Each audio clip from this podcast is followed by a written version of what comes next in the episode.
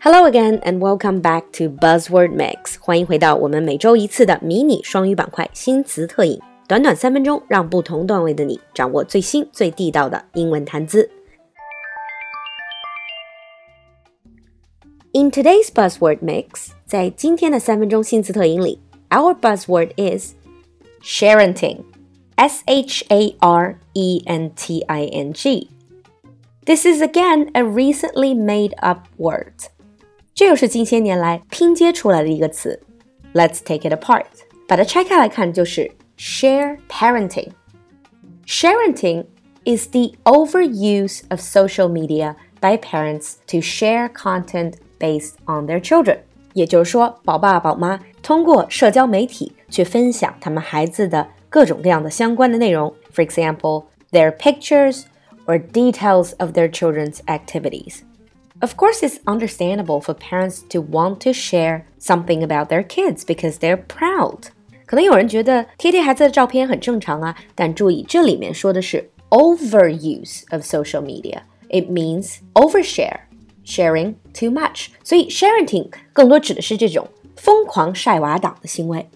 of course, a lot of parents they take great pride，当爹当妈的非常自豪，同时呢。会有一种 sense of community，感觉是有这样的一个宝爸宝妈阵营，让你更有一种归属感和支持感。However, some Sharents do provide too much information, and pediatricians are starting to consider how Sharenting affects childhood well being and family life. 所以呢，儿科医生也开始关注频繁的在社交媒体上晒娃的这种行为对孩子的整体幸福感以及家庭生活的各种影响。Some people say parents need to keep in mind that nothing online is completely private and everything is permanent。这就是网络的特点，Nothing is completely private，没有绝对的隐私。 Everything is permanent，而所有的数据，不管你怎么删除，都会留下永久的痕迹。So when people talk about sharenting，那大家在谈到晒娃的时候，people are concerned with leaving digital footprint，是否留下过多的数字足迹？Digital footprint，children's privacy，是否尊重孩子的隐私？And most importantly, potential security risks，是否有潜在的安全隐患 ？so these are things that we might have to take into consideration. Then now let's take a look at sample sentences. 接下来我们看看例句吧。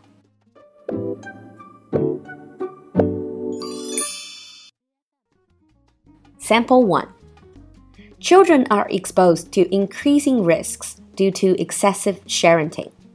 Children are exposed to increasing risks due to excessive sharenting. Sample 2 one thing the modern day Sharents need to realize is that the information they share doesn't belong to them. One thing the modern day Sharents need to realize is that the information they share doesn't belong to them. 你听懂了吗？赶快关注酒馆的微信公众号“露露的英文小酒馆”来获取文稿和更多拓展内容。So, are you a Sharent? What are the pros and cons of Sharenting? Feel free to leave your comments and share with us.